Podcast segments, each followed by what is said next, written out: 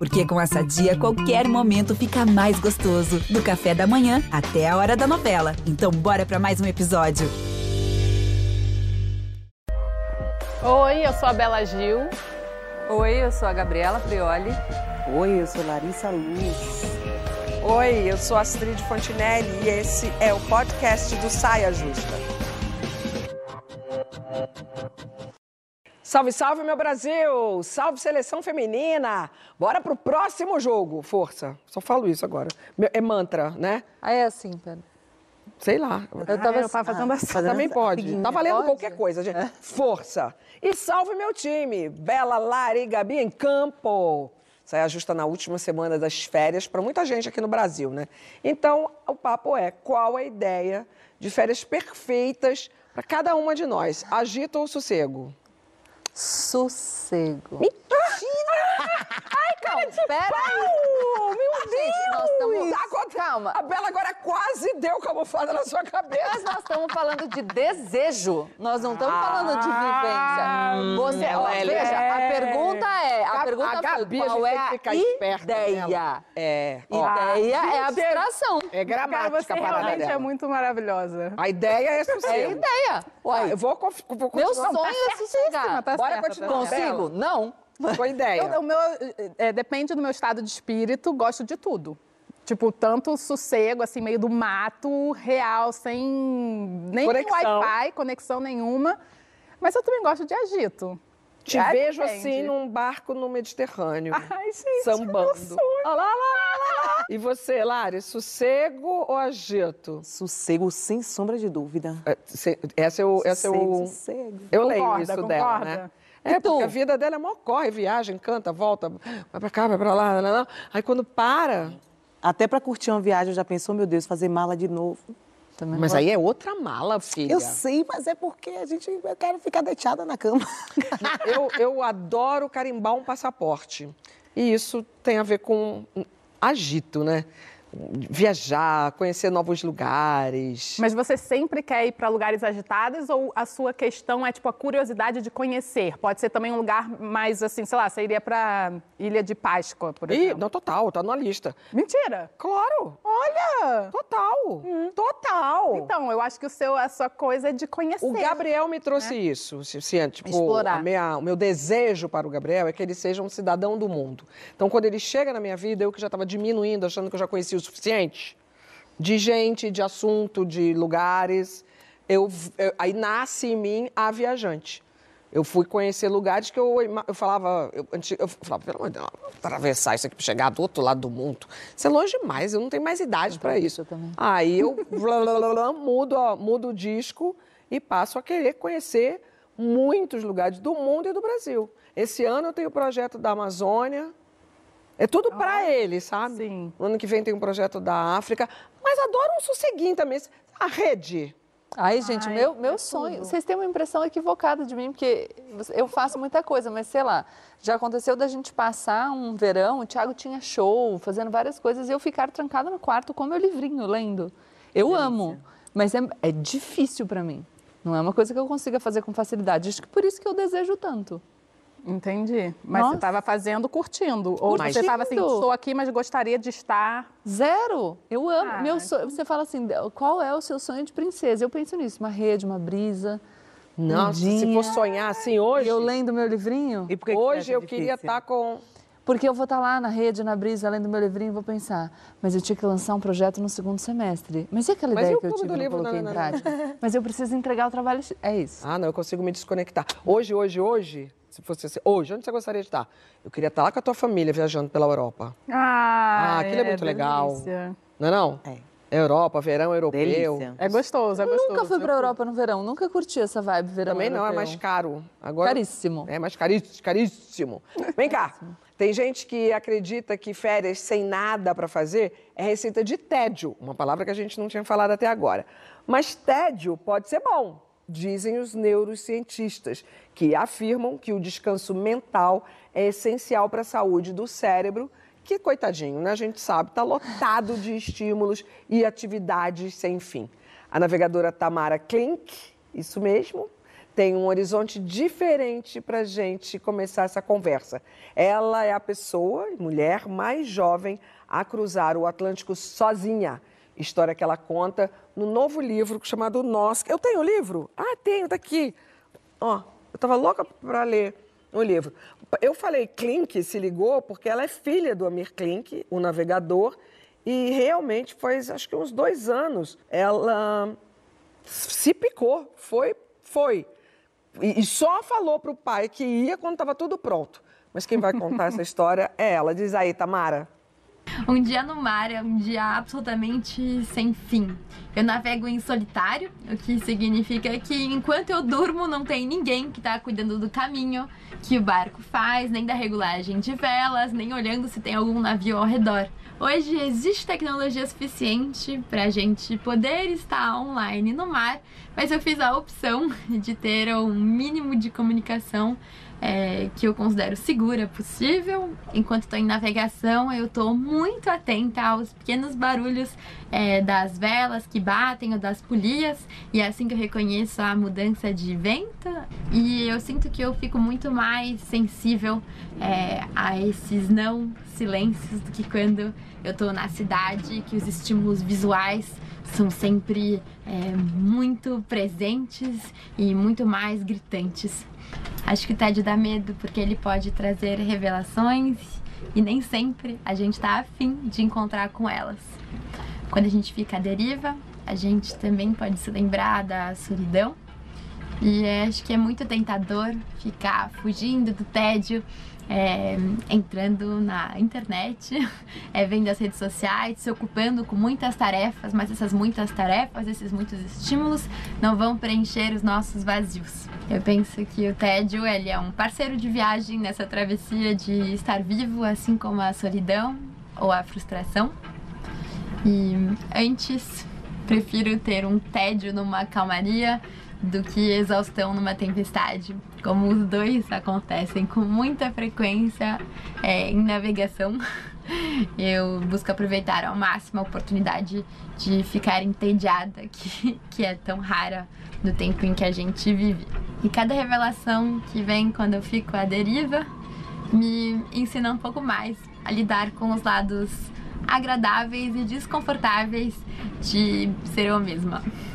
Uma Uau. delícia essa alma, né? Maravilhosa. É maravilhosa. Tá aqui, o livro, ela fez, aqui na contracapa fala, ela fez essa viagem em 2021, aos 24 anos. Uau. Nós, o Atlântico. Eu fiquei pensando se ela solitário, tinha... da Companhia das Letras. Livro. E agora ela está, isso daí, ela está a bordo no oceano, que ela vai fazer uma, tá fazendo, né? Uma outra travessia. Ela está ali na, nas bandas da França. Ah. Deliciosa essa Tamara. Mas você vê, né? Para preencher o TED, uma rede social. Para ouvir os não silêncios. Não, exatamente. Lindo, né? Maravilhoso. Eu fiquei curiosa se ela, tinha, é, se ela escreveu o livro Sim, durante. É um caderno de bordo. É um caderno de bordo, entende? Porque depois eu pensei, não, ela tinha tanta coisa para se preocupar, a gente Muita. acha que não, mas olha, ela estava pensando no no vento, como que o vento é bater na vela para ela entender. Tipo, é muita coisa, querendo E pouco tédio, no caso, também, né? E pouco tédio, porque e tem como, que resolver muita coisa. É uma metáfora isso. perfeita para a vida, né? Porque ela fala, eu prefiro o tédio da calmaria do que a exaustão de uma tempestade. E se a gente for pensar na nossa vida, é uma exaustão constante, é. porque a gente se autoimpõe, então a gente é, constrói para nós mesmos a nossa tempestade ficando nesse lugar da rede social cheia de estímulo, buscando cada vez uma coisa para fazer, achando que a gente está sempre em falta. Então, talvez a nossa calma esteja nesse silêncio que a gente não só não faz, mas que a gente não se permite vivenciar. Como a gente deve ter, muita gente tem medo do silêncio, né? É. Ficar sozinho dá medo. Você Pode sabe que medo. eu vou contar para vocês uma anotação de caderno de terapia. Quando eu era adolescente ainda, eu escrevo que a hiperatividade é a minha fuga para não sentir. Uau! Com certeza. Uhum. Anestesia, né? Em algum lugar. É. E eu vivia sob a premissa de que se a criatividade chegasse, ela tinha que me encontrar trabalhando. Hum. E aí eu ficava o tempo inteiro assim, não, se a criatividade vier, eu tenho que estar em atividade. Mas o que seria estar em atividade, né? E eu fiquei um, um, tempão, ainda estou em processo de conseguir me permitir viver esse ócio, porque eu acho que tédio, eu sempre, tô relacion, eu sempre relaciono o tédio a uma coisa enfadonha, né? Uma coisa, ah, uma angústia por estar ali vivendo o ócio. Eu gosto de falar do ócio porque eu, eu vejo por um lado mais positivo, assim, como um, um, um momento possível, assim, a gente curtir o nada, né? E eu sempre pensei sobre nossos ciclos, assim. A gente vai falar sobre ancestralidade, isso é um saber ancestral. Uma árvore, se você plantar hoje, ela não vai dar um fruto amanhã. Então, a gente também tem ciclos. A gente precisa respeitar os nossos ciclos, nossos espaços. Para que a gente dê fruto, às vezes a gente precisa esperar o tempo, sabe? E lidar com isso e essa relação com o tempo, para mim sempre foi um grande desafio mesmo, assim. Mas esse pensamento em específico me fez refletir de uma outra forma, assim. É, até você falou, ah, às vezes eu estou descansando, mas eu tenho ideias. Eu até não vejo problema, acho que a questão é o que, a gente faz com isso, né? Se isso vira uma, uhum. uma, uma um motor, uma máquina e você tem que levantar e escrever, já é uma outra coisa. Mas várias vezes eu estive em processos criativos, etc., trabalhando e ali batendo cabeça. E quando eu parei e fui fazer uma outra coisa, e fui descansar, e fui, sei lá, fazer nada. Tomar banho. Tomar banho. que veio uma grande ideia que resolveu toda a questão que eu estava um tempão ali tentando resolver e não estava conseguindo. É, há quem conjugue do bom viver do ócio criativo. Sim. Você precisa descansar, porque é, é, a neurociência tem razão é, sobre esse aspecto. É, é, é, constatação isso, né? O cérebro precisa. Eu vejo como se fosse um respiro, como se fosse coordenar umas fichinhas aqui dentro. Uhum. E é né? total isso. É igual músculo. A gente não precisa do período de descanso na musculação. Total. Senão você esgota. É a mesma coisa. Eu achei muito bom é, você falar sobre TED ócio porque eu fiquei pensando que talvez a gente não pode, a gente pode alterar a realidade, mas às vezes com algum limite, né? Então a realidade imediata ali que está posta, às vezes você precisa só vivenciá-la. Uhum. E aí se vai ser tédio ou se vai ser ócio, você decide. Sim. Você consegue transformar o enfadonho é. em algo que é, é benéfico no sentido de um descanso necessário até para a produtividade. Mas aí eu vou falar, que, qual é o ponto de ter ideias? O ócio deixa de ser ócio, a contemplação deixa de ser contemplação se você pensa nela como um meio para ser mais produtivo. O que eu quero dizer é que, mesmo quando eu estou descansando, em alguma medida eu justifico aquilo. Ai, Gabriela, uhum. você pode descansar porque assim você será mais produtiva. E isso já faz com que não seja contemplação. Contemplação Sim. é se surgir algo, bom. Se não surgir, bom também. É você estar tá ali sem ter propósito, porque eu acho importante que a gente perceba que os nossos descansos, os nossos intervalos, os nossos respiros, eles devem existir para si mesmos. É.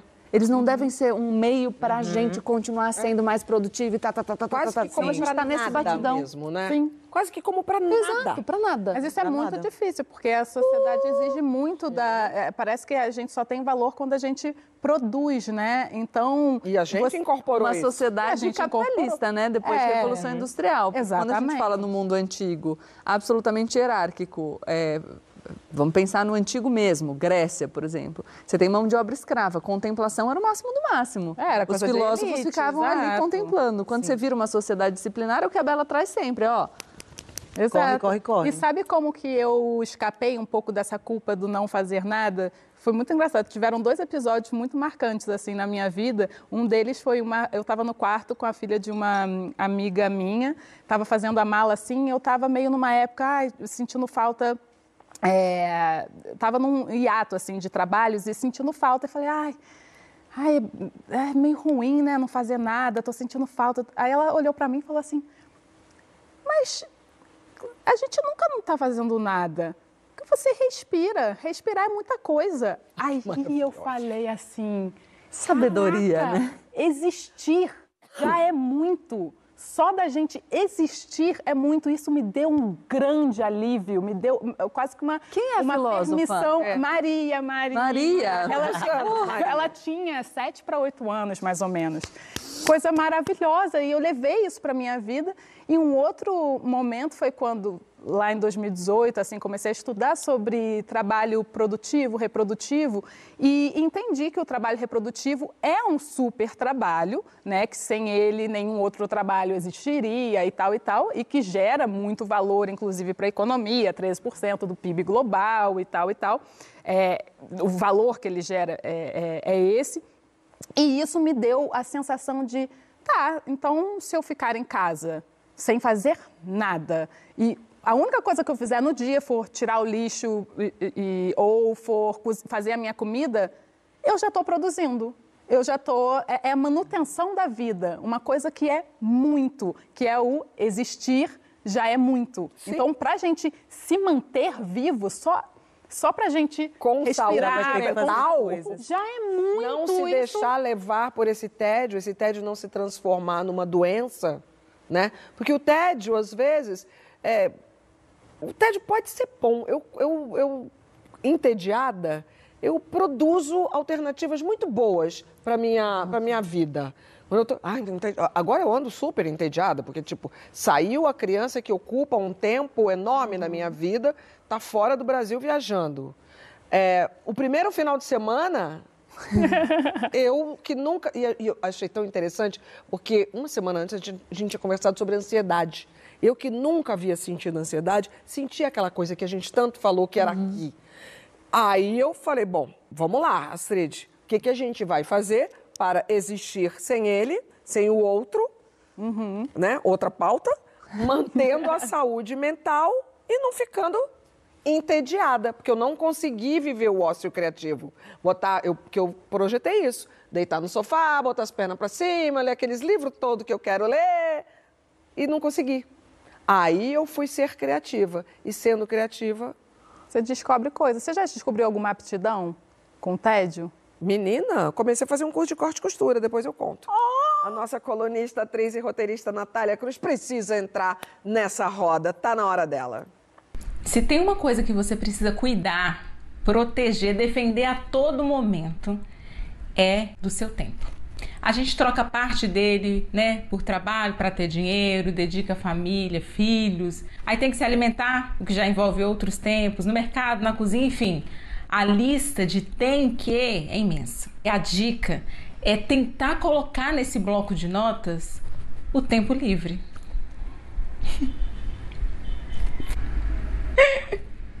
tempo livre. Ai, tempo livre é muito bom. Parece piada, né? Percebe como ter tempo é luxo? Eu não sei se existe uma dica de como ter tempo livre que abarque assim todas as realidades. E talvez a dica seja exatamente essa, né? Descubra a sua maneira de garantir algum tempo livre. E eu não vou nem me atrever a falar quanto tempo de tempo livre. Até porque eu acho que o mais importante é a parte do livre e menos a do tempo. Quando o Joaquim nasceu, eu protegia muito o horário do meu banho. Tudo bem que não era totalmente livre, porque eu precisava ali me lavar, fazer coisas funcionais, né? Mas foi o que foi possível. Eu tirava esse momento para quase nem pensar em nada. Era só existir. E eu já desmarquei terapia para não fazer nada. Porque tem tempos que a gente se permite tirar, né? Como o tempo da terapia. E aí na hora eu falei assim: esse tempo vai ser meu. Fiquei sozinha, fechada no quarto, sem dormir, sem chorar, sem celular, só existindo. E aí, olha só que efeito cascata bacana. Eu gerei também um tempo para minha terapeuta, que estava contando que ia me atender, e aí ela se viu com tempo livre. Porque é isso. Às vezes tem como a gente programar o tempo e às vezes não, ele aparece, surge. Aí você tem que ficar atento. Sai gritando, fala: esse tempo é meu. Segura. Não larga, não solta. Tá? Grita. Meu, e fica, tá bom? Ó, então tá. Tempo livre foi muito bom. muito maravilhoso. tempo livre depois dessa genial gravação. Ela é muito boa. Ela é muito. é excelente. Gênia. E falou um monte de verdade. Sim. Muito. E acho que o tédio também é um. Você conseguir administrar o tédio e não deixar ele se alastrar na sua mente e virar um, uma questão enquanto você está vivendo é um grande exercício de lidar com a culpa, né? É o tempo inteiro a gente tentando administrar a culpa de estar ali sem fazer nada. É muito.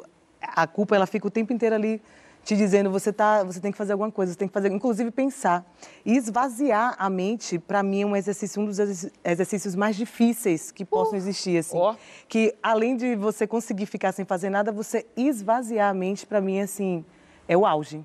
E te, eu já fiz exercício de teatro, inclusive, que, que falava é, sobre isso, sobre essa meditação que você tira de dentro e, e começa a observar Hoje em dia, se você vê uma pessoa sentada observando nada, você começa a achar que a pessoa está com algum problema. se tem alguma coisa ali, não sei, está planejando alguma coisa, será que é doido, não sei. Então, assim, isso é incomum a gente parar e ficar simplesmente observando. Observando o outro, observando a, o ambiente, observando o mar, observando o horizonte, o que, o que quer que seja. Então, acho que, para além de, de ficar sem fazer nada, acho que administrar a culpa e, e, esse sentimento de esvaziamento mesmo. Assim. Se a gente fosse para a ideia da Gabi falou ali numa figura de linguagem, comparando o cérebro aos músculos quando a gente faz exercício. As pessoas que fazem exercício, é preciso fazer exercício, tem que arrumar tempo para isso, faz bem à saúde.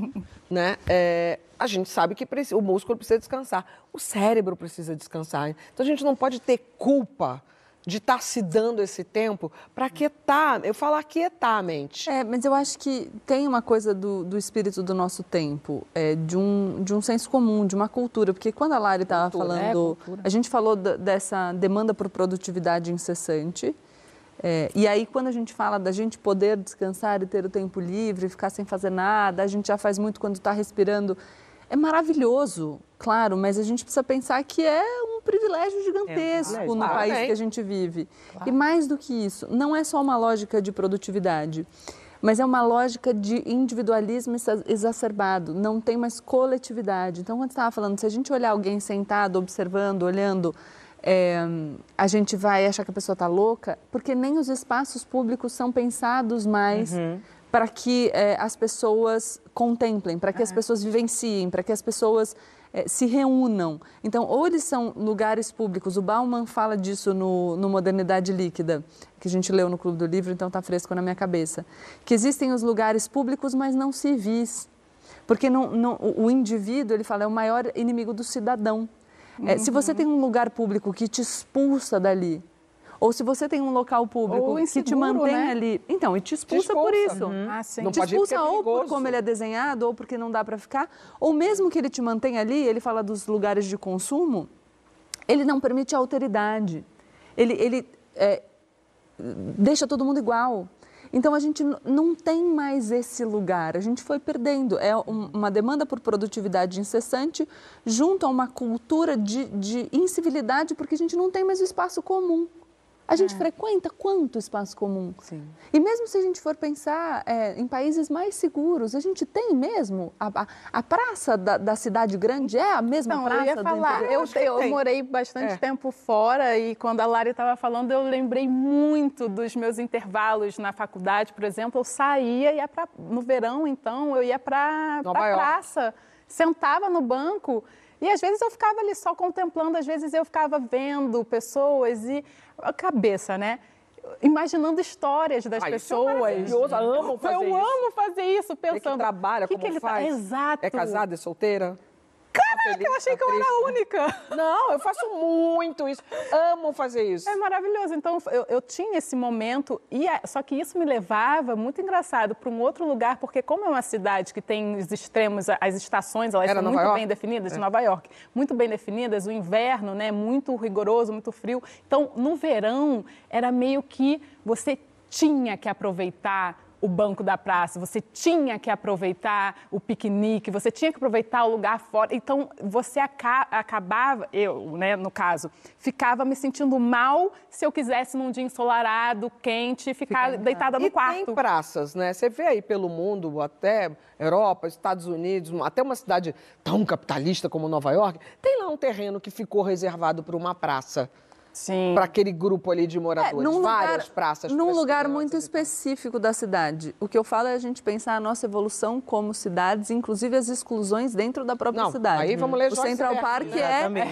é o Central Park, né, gente? Mas vamos falar da vida das pessoas, a vida das não, pessoas. Nós temos praça, mas nós precisamos de muito mais praça. Aliás, a minha dica amiga vai ter a ver com esse assunto. Olha que coincidência.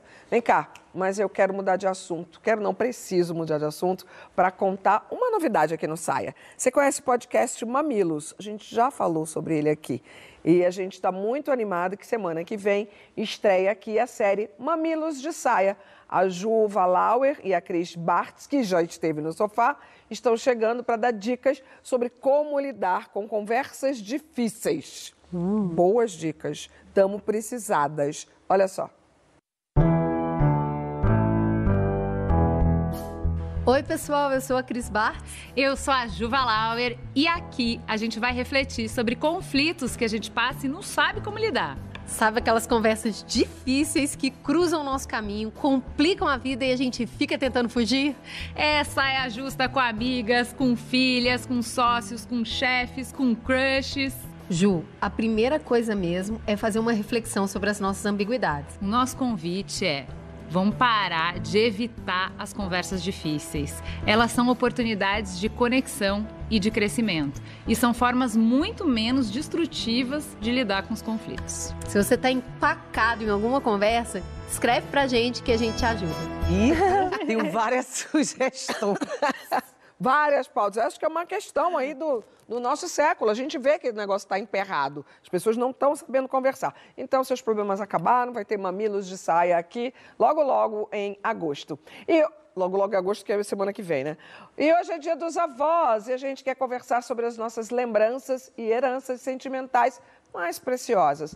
O que você aprendeu com seus avós? Conte agora com a hashtag Saia no GNT. E um aviso importante também está chegando. Vai ter Criança Esperança. Nesse ano, a iniciativa, junto com a Unesco, está beneficiando 101 projetos. É um trabalho maravilhoso, incansável, para apoiar instituições que cuidam de crianças e jovens nesse nosso Brasilzão. Você pode conhecer os projetos, aliás, você deve, e doar pelo QR Code que está aqui embaixo, ou também pelo Pix, ou também pelo site Tá tudo aqui. Vocês sabem que assistir televisão hoje em dia é estar com o celular na mão, apertar o botão da câmera e ó, pá, para os QR Code que aparece, né?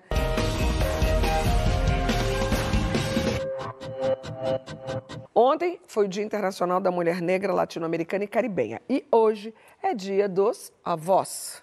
Uma pergunta que a gente pode se fazer nesse contexto é: quem é a ancestral que eu quero ser?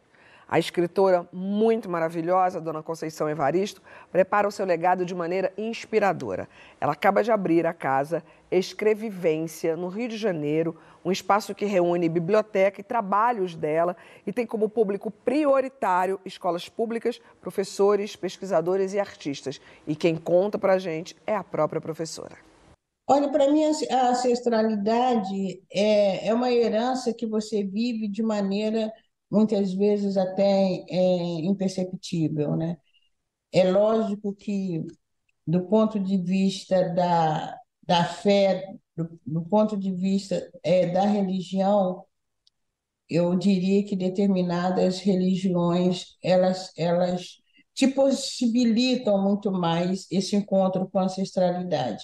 Eu diria, por exemplo, as religiões afro-brasileiras ou as religiões de matriz africanas, elas têm essa, essa facilidade, né? elas oferecem essa facilidade de você cultuar, de você perceber, de você entender sobre os seus é, ancestrais. Para mim, os principais ensinamentos que eu recebi das ancestrais, em primeiro lugar, eu diria assim, a esperança, né? a, a persistência, a persistência na vida, a, a insistência diante, diante das dificuldades e muito também é uma noção é, de honestidade. Eu me lembro assim de várias vezes a minha família, minha mãe, minha tia, elas eram lavadeiras e às vezes as pessoas mandavam a roupa e esquecia alguma coisa dentro do, do bolso, ou que fosse um dinheiro,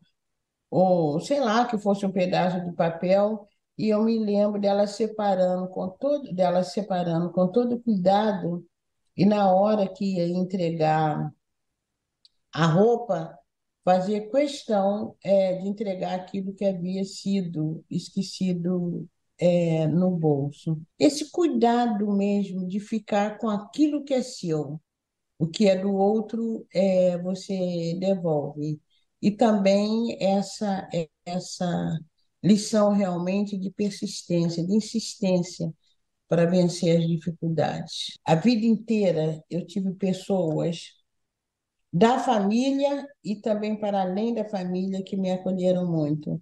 Então, eu acho que se, se as pessoas conseguem criar um lugar de conforto para o outro, um lugar de certeza para outra pessoa, eu acho que você acaba deixando sinais de positividade naquilo que você foi, naquilo que você é. Eu acho que todo ser humano que parar para cultivar é, uma memória no passado ou parar para buscar o sentido da sua vida atual, pensar que a sua vida atual não começa agora, tem alguma coisa é, de mistério, de insondável, de desconhecido atrás do seu tempo presente, eu acho que é uma maneira de você encontrar é, a sua ancestralidade. Ela é demais. Eu agora acabei de ver a imagem, eu na porta do quarto do, do, do, do Gabriel, eu mandei desenhar uma sankofa. Que é isso, né? Você, para caminhar, para você andar para frente, você tem que olhar o seu passado. E eu me preocupo muito com o relacionamento dele, com as questões que ele tem com relação ao passado dele, que nós desconhecemos. E, portanto, me, o que me alenta é que eu tenho muitos, muitas pessoas como Dona Conceição, como Gilberto Gil, eu chamo o Gilberto Gil de vovô, ele chama, chamava quando era pequeno de vovô, porque eu preciso dessas referências, dessa ancestralidade aí, quase que filosófica para amparar o futuro dele. Porque Sim. eu não entendo uma pessoa que, que se desconecta do passado. Mas é, o mais bonito de tudo que você falou para mim é como a nossa história é uma narrativa que pode ser criada Sim. por nós mesmos. Porque é, algumas pessoas olhariam para a história do Gabriel e olhariam para a sua afirmação de um passado que vocês não conhecem e diriam: Poxa, então acabou aí. O que é. você diz é não. Uhum. Não. Eu tenho Dona Conceição, eu posso chamar Gilberto Gil de vovô. E claro que você tem com o Gil uma relação de maior proximidade, mas pode ser alguém é, com quem você não troca. Pode ser um, um, autor, pode ser uma música, pode ser. Você consegue criar esses laços. E eu digo isso porque acho que todas nós aqui tivemos o privilégio de contar com, com uma ancestralidade que a gente pode construir a partir de uma vivência única. Mas se isso não estiver à disposição, é. construam a história de vocês. Sim, é, para o povo preto, acho que não está à disposição, não esteve durante é, toda é, então, a nossa apagada. construção, porque foi a, a nossa história foi apagada, né? Apagada, literalmente. Literalmente. Então, quando Dona Conceição chega e me apresenta uma nova perspectiva das mulheres negras e o papel das mulheres negras dentro da construção da história do Brasil, ela me presenteia com uma nova possibilidade aqui, no agora, e me dá também a possibilidade de construir um novo futuro. Por isso que é, o Sankofa fala sobre isso, né? Esse provérbio africano da Adinkra, que é olhar para o passado, né? um pássaro com o pé para frente, olhando para trás e com o ovo no, no bico, que é a representação do futuro. Então, quando a gente se conecta com o passado que nos foi retirado e a gente se lembra de onde a gente veio, por que a gente... Quando eu estava na, na, na, comunidade, via as vizinhas me ajudando a me criar, a criar minhas primas, a, a cuidar das minhas amigas e todo mundo se ajudando. Isso aí já era um, um, um pensamento de construção de família africana. A gente já estava ali exercendo a nossa ancestralidade. Então, quando a gente pensa na nossa construção e na nossa origem, e se coloca no presente de uma outra forma, a gente começa a, a ter a possibilidade de construir um novo futuro, né? É muito bonito esse. Muito obrigada, dona Conceição, pelo seu legado. É eu estava é, lendo uma entrevista dela, ela diz que hoje né, a gente fala que o nosso futuro é ancestral, e isso muito porque os nossos ancestrais sonharam com o nosso futuro. Sim. Ela diz que né, o bisavô dela era um homem escravizado, o avô nasceu no, é, de ventre, ventre livre. Lei do ventre livre. E, e eles sonhavam com um futuro onde é, os seus descendentes fossem professores ou médicos. É, e eu achei muito curioso porque a história também se, se hum, assemelha com a história do meu pai, que o, o bisavô era um homem escravizado, o avô é, comprou a própria alforria e o meu avô era médico, era médico de família. E por parte de. E a mãe do. do a minha avó, né? A mãe do meu pai era professora. Então, ambos com ancestralidade africana. Então, eu acho que existia um inconsciente, no inconsciente coletivo do povo negro, a vontade de deixar um legado com a possibilidade dos seus descendentes se tornarem figuras de autoridade na sociedade, sabe? Com todo o, o, o passado sofrido e tudo, e o não presente, né? né? Não sucumbir. Tanto que uma das. Não, quando você falou isso, não sucumbir, é, a, a flor da camélia é a flor que representava, né, a, se você era a favor da, da abolição, por exemplo. E sabe por que a camélia foi escolhida? Porque ela não, ela não é, despetala. Ela não cai. Ela, ela, é, ela, não, ela murcha dura ali. Ela, ela cai inteira. É. Então, ela representava Ai, isso para não... A questão de você não vai se, se desfazer, você não vai se, se sucumbir. Você pode até você cair, cair mas você cai inteiro. Cai inteiro. Então, enfim, o que eu estava dizendo aqui é isso. Eu acho que vem do, do, esse inconsciente coletivo do povo negro de querer, ó, os meus, os meus filhos, os meus netos, os meus tataranetos serão figuras de, de autoridade. Na família do meu pai aconteceu. Sim. E Essa você... frase é muito bonita, né, da Maya Angelou, do, do poema dela, de Sou o sonho e a esperança dos escravizados. A gente é dos que vieram antes. E o que, que a gente. Você perguntou o que, que a gente. Qual ancestral é. que a gente quer ser. Mas isso perpassa por isso, né? Por o que, que a gente está fazendo agora, na verdade, para que a gente se torne no futuro um ancestral que contribuiu, que deixou um legado aqui, né? Sem que que a gente tá, como que a gente está colaborando com esse movimento? E outra coisa, a Bela estava contando para gente que ela percebe hoje coisas que são da ancestralidade dela e que ela não construiu de propósito. Eu acho Sim. que isso é, é muito chamamento para a gente prestar mais atenção na nossa vida. As coisas vão fluir. Às vezes não adianta a gente querer muito construir, bolar, né? Para não. As coisas também são mais orgânicas. Mas tem uma hora, e aí a maturidade é santa, que faz com que a gente possa, em alguns momentos da vida, fala, é, olha lá minha avó aqui comigo. Olha eu, igualzinha a ela. É, são momentos que você vê que o, o destino, é, é, você vê o destino se, se materializando na sua frente, sabe? Eu percebo muito isso. Recentemente tenho percebido isso. Nossa, parece que isso estava escrito, sabe? Você acha que isso tem a ver com maturidade, como eu pintei? Acho, acho, porque é uma forma da gente. A gente tem que viver alguma coisa para poder olhar para trás e, e, e fazer Sim. essa conexão. Então, acho que a maturidade está nesse lugar, da gente já ter vivido algo para a gente chegar e falar: opa, fez sentido. Conta a história o... da panela. Então, a história... É, isso é muito, muito engraçado. Aí já vai para outra linhagem da minha família, por parte de mãe. Meu avô, ele veio pequenininho da Itália, era italiano. E quando a minha mãe ficou grávida de mim, ele... É, eu nasci, ele, ele deu uma panela para minha mãe, de falando, olha, é para você dar para Isabela quando ela fizer 15 anos. Meu, meu avô faleceu quando eu tinha dois. E hum, minha mãe me deu a panela quando, fui, quando fui morar fora.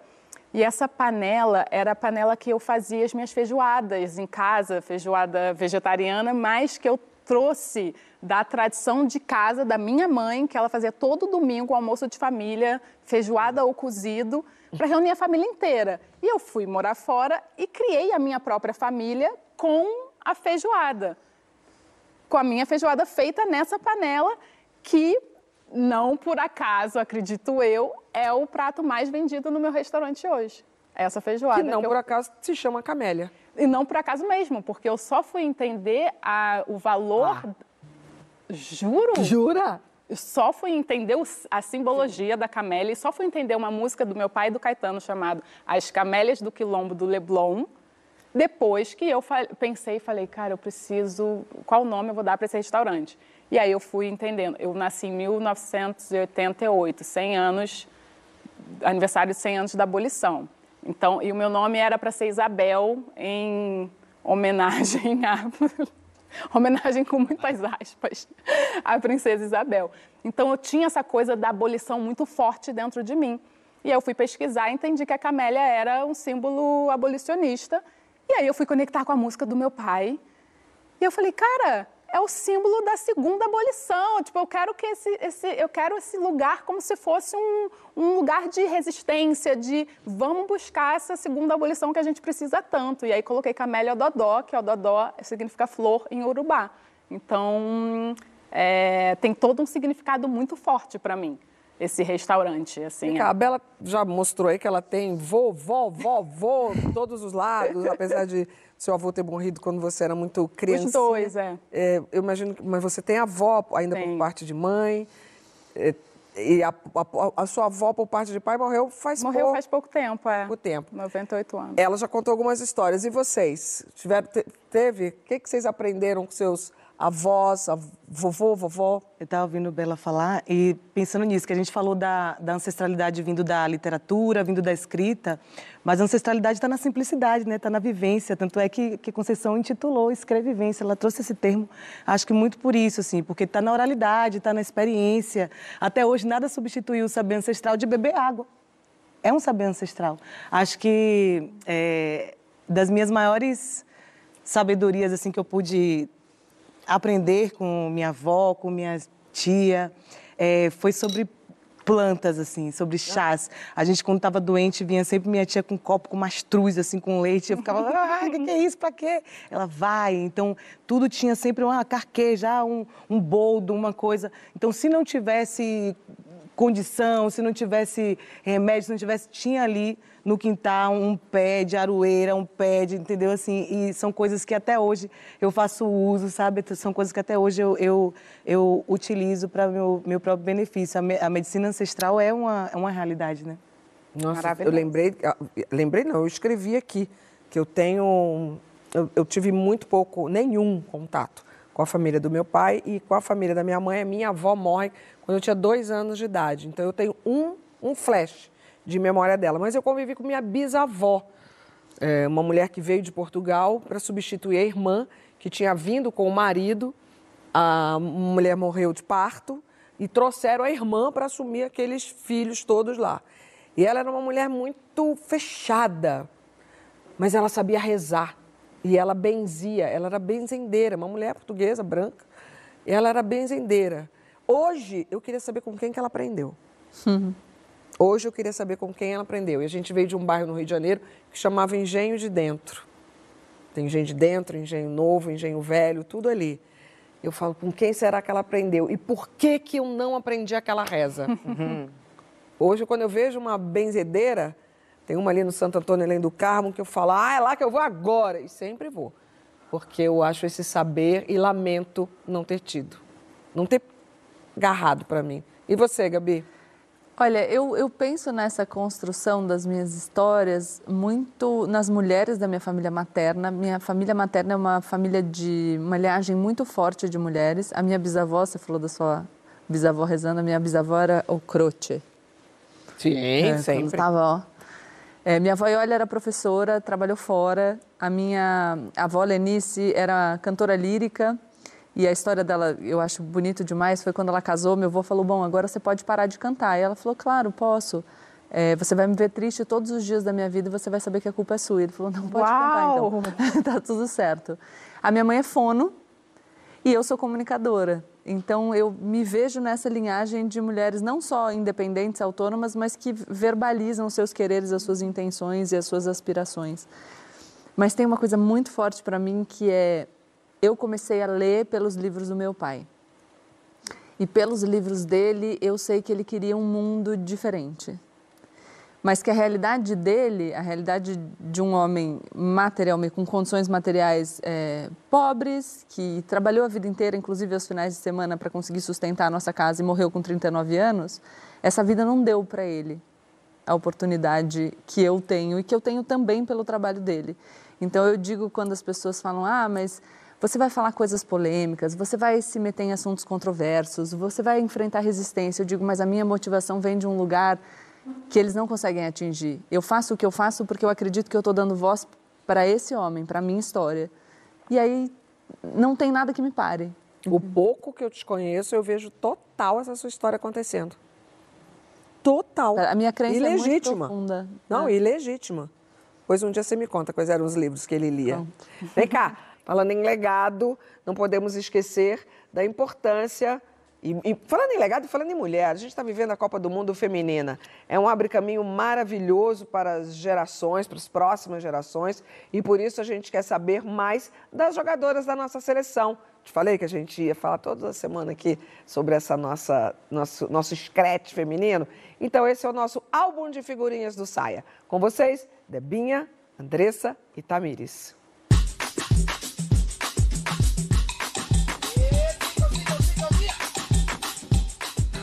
Andressa, Debinha e Tamires, três mulheres, três atletas, três jogadoras experientes que vão batalhar pela taça na Copa do Mundo na Austrália e Nova Zelândia.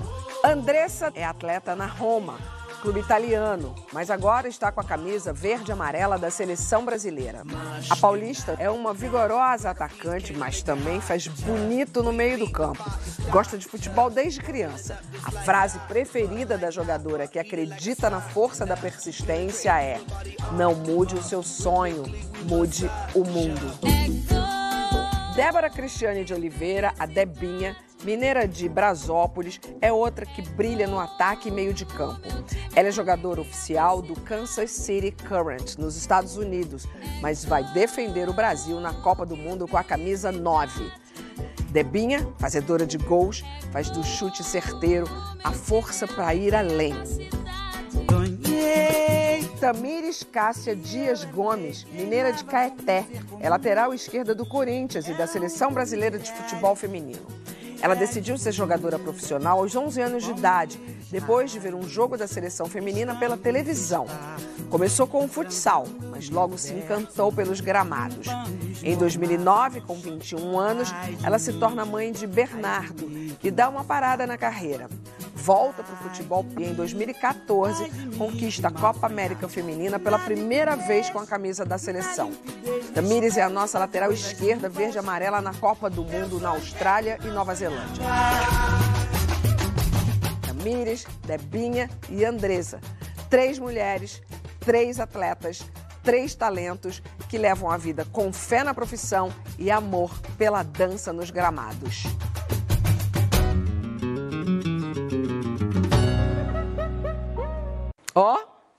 Força meninas! Eu tô querendo o álbum de figurinha mesmo, hein? Eu tô querendo, eu e você, estamos querendo é o uniforme, tá difícil. Ah, ai, aquele terno, né? Não, não vão fazer. Eu ganhei o lencinho e olha, você também ganhou o lenço. Belíssimo, ganhei. O lencinho e olhe lá, mas eu tô na fila do terno. Elas ficaram tão lindas. Chiques. Chiques, poderosas, assim, eu adorei. Vem cá, essa semana tá cheia de datas pra gente se inspirar. Daqui a pouco tem, saindo do ancestralidade, vovô, vovó, vamos de dia do orgasmo. Sim, do nada. Um link. Conversa com a gente com a hashtag Saia Justa no GNT, por favor.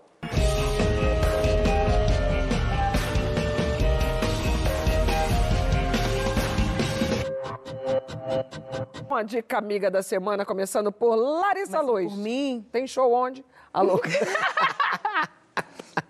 Até parece que eu fico sempre anunciando shows aqui. Vou- Eu vou É verdade, dar. eu acho que você anuncia pouco. Eu queria que você É. anunciasse mais. Entendeu? Sim, eu vou indicar um projeto chamado Mulher com a Palavra, que vai acontecer lá em Salvador, no Instituto Gate. Na verdade, já está acontecendo, começou dia 20, vai até o dia 30, são 10 dias. Tem oficina, tem bate-papo, tudo dando vozes, dando espaço. Dando vozes não, que as mulheres já têm vozes, né? Boa. Dando espaço para que essas vozes sejam amplificadas, sejam mais ouvidas. Tem Bárbara Carini, é, tem Joyce Bert, vai estar lançando também um livro lá. Tem Olivia Santana, então tem muitas mulheres incríveis que vão estar passando pelo Mulher com a Palavra, um projeto incrível que vai acontecer em Salvador com mulheres do Brasil inteiro. Então, ainda está acontecendo, vá lá ver que vai ser massa. Gabi, Eu vou indicar um filme.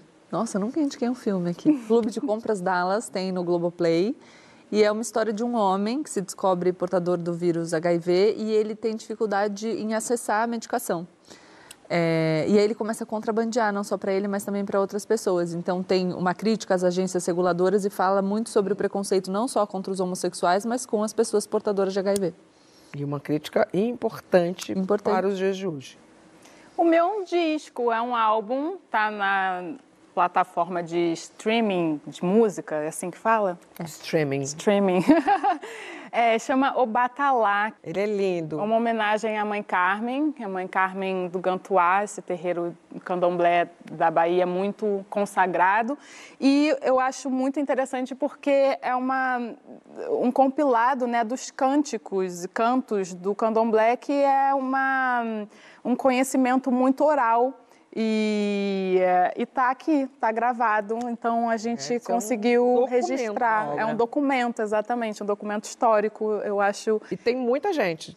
Tem muitos cantores maravilhosos. Daniela, tem... Ivete, Sabe o que eu descobri, só pegando com o Leandro Carnal?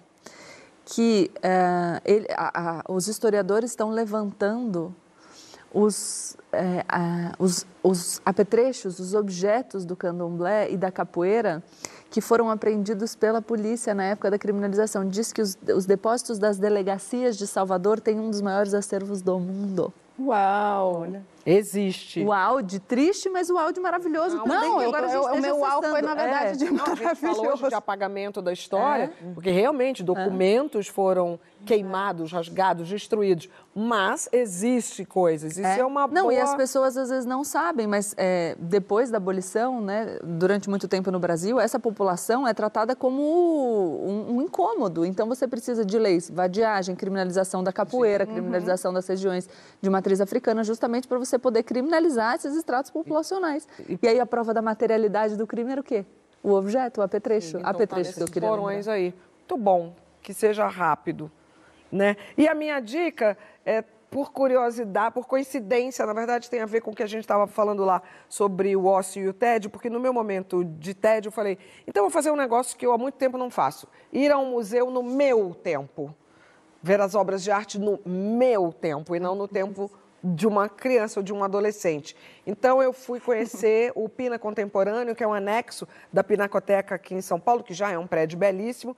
E para a gente acessar a, a, o Pina Contemporâneo, a gente tem que sair na lateral da, da Pinacoteca e cruzar o Parque da Luz. Eu, sinceramente, no primeiro momento, falei, putz, cruzar o Parque da Luz, que até muito pouco tempo era um território abandonado. Era porque nesse projeto do Pina Contemporâneo ele está lotado de obras de arte. Ele é um parque belíssimo. Eu andei sozinha por ele todo, além de ter árvores ancestrais, abracei a árvore, sem precisar tirar foto. Tem, nenhum, tem pouquíssimo registro. Me deparei com um, um balé maravilhoso do Estúdio 3, é, acontecendo a primeira performance de um balé. E quando você está sozinha, você também vê coisas sobre outros ângulos. E aí eu comecei a ver as pessoas que estavam no parque, pessoas da região, do centro, homens com sua bolsinha ali saindo do emprego, parado e olhando aquele balé. Sem contar que é, o acervo também, as exposições são muito bonitas. Tem uma exposição lá do Antônio Bar, que é linda, e tem oficina grátis de arte para criança. Estamos no finalzinho das férias. É, acho um bom programa, mas acho que museu é um programa para sempre, para todo final de semana para quem puder curtir um tempo com a família, sobretudo com criança. Eu levo o Gabriel ao museu desde o tempo de carrinho. Ah, estava entendendo nada. Tava. Tava sim. Bom, a semana vai fechar ou abrir, depende do ponto de vista. Não estou falando sacanagem, não é duplo sentido. Nossa, eu até sentei, eu falei, nossa, Astrid tá que tá, hein? Com o dia do orgasmo. Abrir ou fechar, dia 30 de julho. Tá Gosto. A gente podia abrir e fechar, né? Abrir, fechar, fechar, abrir. né? A gente está vindo da conversa sobre os nossos avós, mães, ancestrais. Então, quando o recorte vai para o sexo, a gente percebe que Muita coisa mudou, ou não. Mas quando o assunto é orgasmo feminino, eu não tenho certeza dessa resposta. Como é que era a conversa de mãe para filha, de avó para filha, na vida de vocês? E de vocês? Posso abrir um parêntese? Pode. Que eu fiquei pensando que seria muito importante neste programa. Talvez as pessoas que estejam assistindo, quando um corte desse programa for para as redes sociais, a gente ouça comentários tipo: ai, dia do orgasmo, não tem assunto mais importante para falar. Ai, por que, que precisa falar disso? A gente precisa falar disso porque o assunto gera resistência. Quando a gente fala em prazer feminino, a gente está falando de qualidade de vida, a gente está falando de bem-estar, a gente está falando de saúde. Quando a gente falou sobre TED, sobre ócio, e falou sobre bem-estar, saúde, qualidade de vida, isso te causou algum incômodo? Não.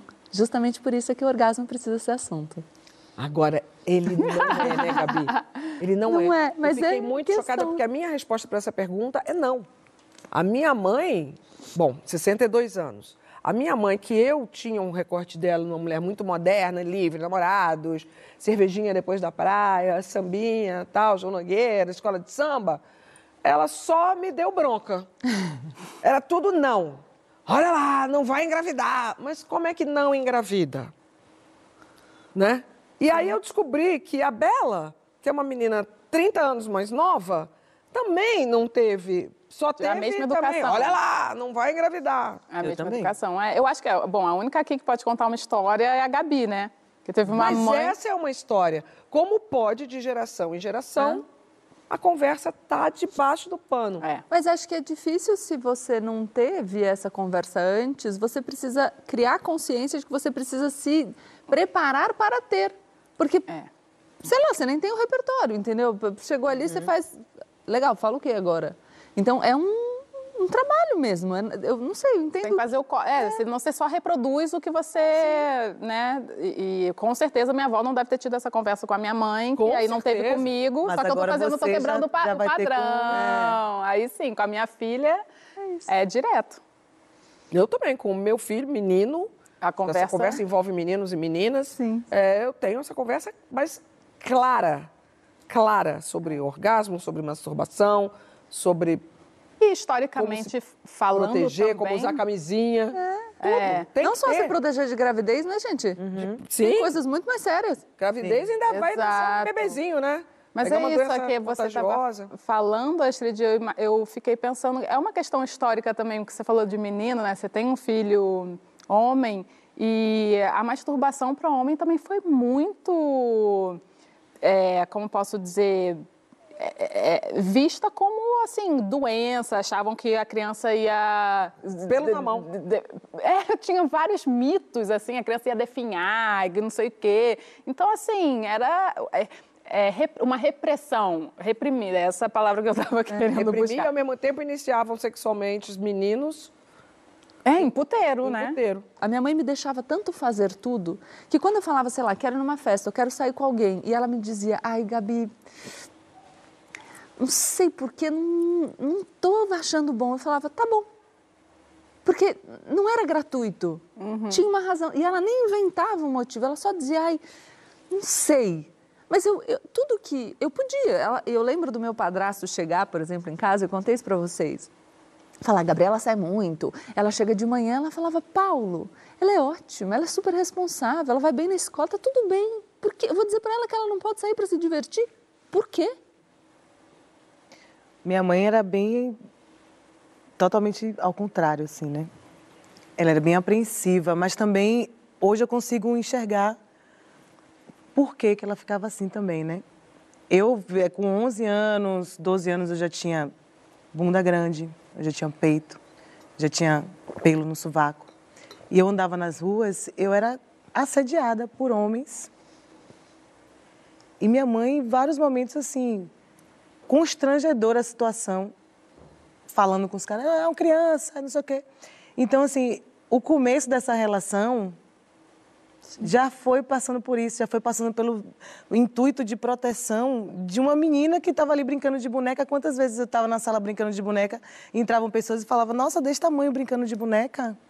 Porque eu já tinha corpo, já tinha, aparentemente, a, a sexualidade, os hormônios já estavam acontecendo ali. Mas eu não tinha cabeça na, na, na mente de minha mãe para poder absorver aquilo. Ela não tinha, mesmo sendo uma educadora, que minha mãe é professora, ela não, não tinha tato para lidar com tantas questões envolvendo isso. Então, é, hoje eu, eu, eu olho e falo, eu entendo, sabe? É Super. mesmo é, achando que hoje ela teria uma outra postura, teria um outro, uma outra condução, talvez. Eu, provavelmente, se tivesse agora com a filha como Bela, teria uma outra postura, porque é a evolução mesmo do, do, do tempo, do pensamento, da, da, de toda a nossa construção. Era muito doloroso, né? A gente ser uma menina preta na periferia e andar se segurando para não rebolar, porque o nosso rebolado é, ia incitar qualquer tipo de agressão, né? Então, a conversa de sexualidade, assim... Zero. Zero. Zero. Era bem difícil. Era, tudo era em torno de, tipo... Não vai engravidar, não pode engravidar, não pode não, ou se proteja porque os caras vão fazer, porque não, não pode andar... Tudo é proteção e evitar estragos. Claro que toda mãe tem uma preocupação. A minha mãe fala, eu ainda impus muitos limites que hoje eu não faria porque a gente tem medo do mundo. Não tinha medo de vocês, eu tinha medo do mundo. Eu, uhum. eu falava para você, por exemplo, que não era para ir com uma roupa tão decotada ou tão curta, porque eu tinha medo do que poderia acontecer com você. Então, é, é difícil é lidar. Isso, né? A é. gente Pô, cuidar do olhar do outro. Vem cá, vou botar mais uma mulher na roda. A cantora Negra ali também vem compartilhar a experiência dela. Olha só. Bom, para mim, a conversa é, sobre sexo entre mães e filhos é, mudou muito, né, de geração para geração, devido à velocidade com que chegam as informações, né? E eu acho que está muito melhor agora, porque a gente conversa mais aberta, sou muito mais aberta com minha filha do que minha mãe era comigo, por exemplo. Na minha juventude, eu não tive abertura para falar sobre o tema.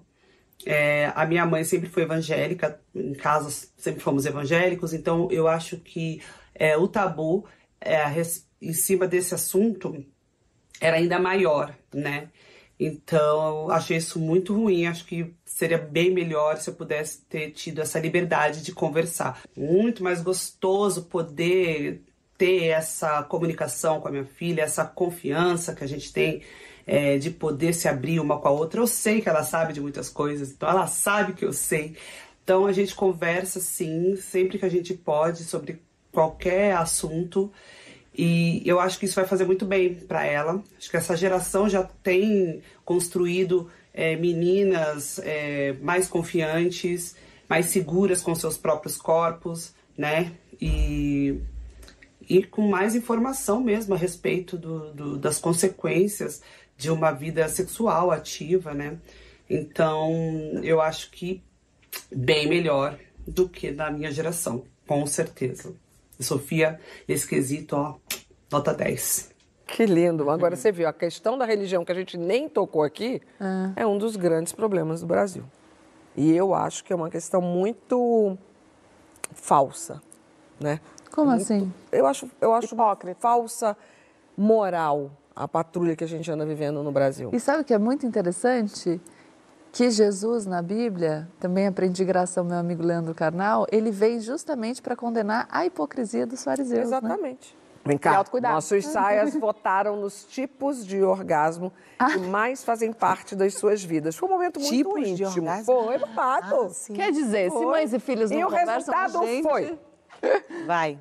65% um orgasmo clitoriano. Hum. 20% orgasmo com penetração. 10% sem orgasmo. Ai. 5% com a ajuda de sex toys. As duas, eu aliás, a, a, B e a C eu não são pouco. Eu achei foi pouco, 5%. Eu também achei foi pouco. Mas, uma não observação. Tem 10% peraí, peraí. peraí. A, B e C não são excludentes. Só 5%. Não, não são. Não são excludentes A, B e C. E outra coisa. Ah, tá. Não, mas então é o que mais. A pessoa pode ter vários, ter todos os tipos. É, então, mas, assim, o seu mais tem. Mas o seu mais pode ser um conjunto. Você eu votou? Votei. Ah, e aí só pode votar uma vez, né? Ah, ah entendi. Dá vontade de votar três, é, né? Tinha que ter. A, B e C estão corretas. Exato. Agora, outra observação Ih, importante. Tem homens também, né? Tem todo tipo de gente vota Sim. ali, é, via Instagram Sim. do GNT. Então tem todo tipo de gente. Por isso, acho que o sextoy ficou prejudicado. Hum. Não, mas o clitoriano... Também temos Também. só ou não foi mais. Volta, mesmo assim volta. o clitoriano venceu o que significa que o nosso público é majoritariamente feminino. clitoriano, é, tá. 20 com penetração. 10 sem orgasmos.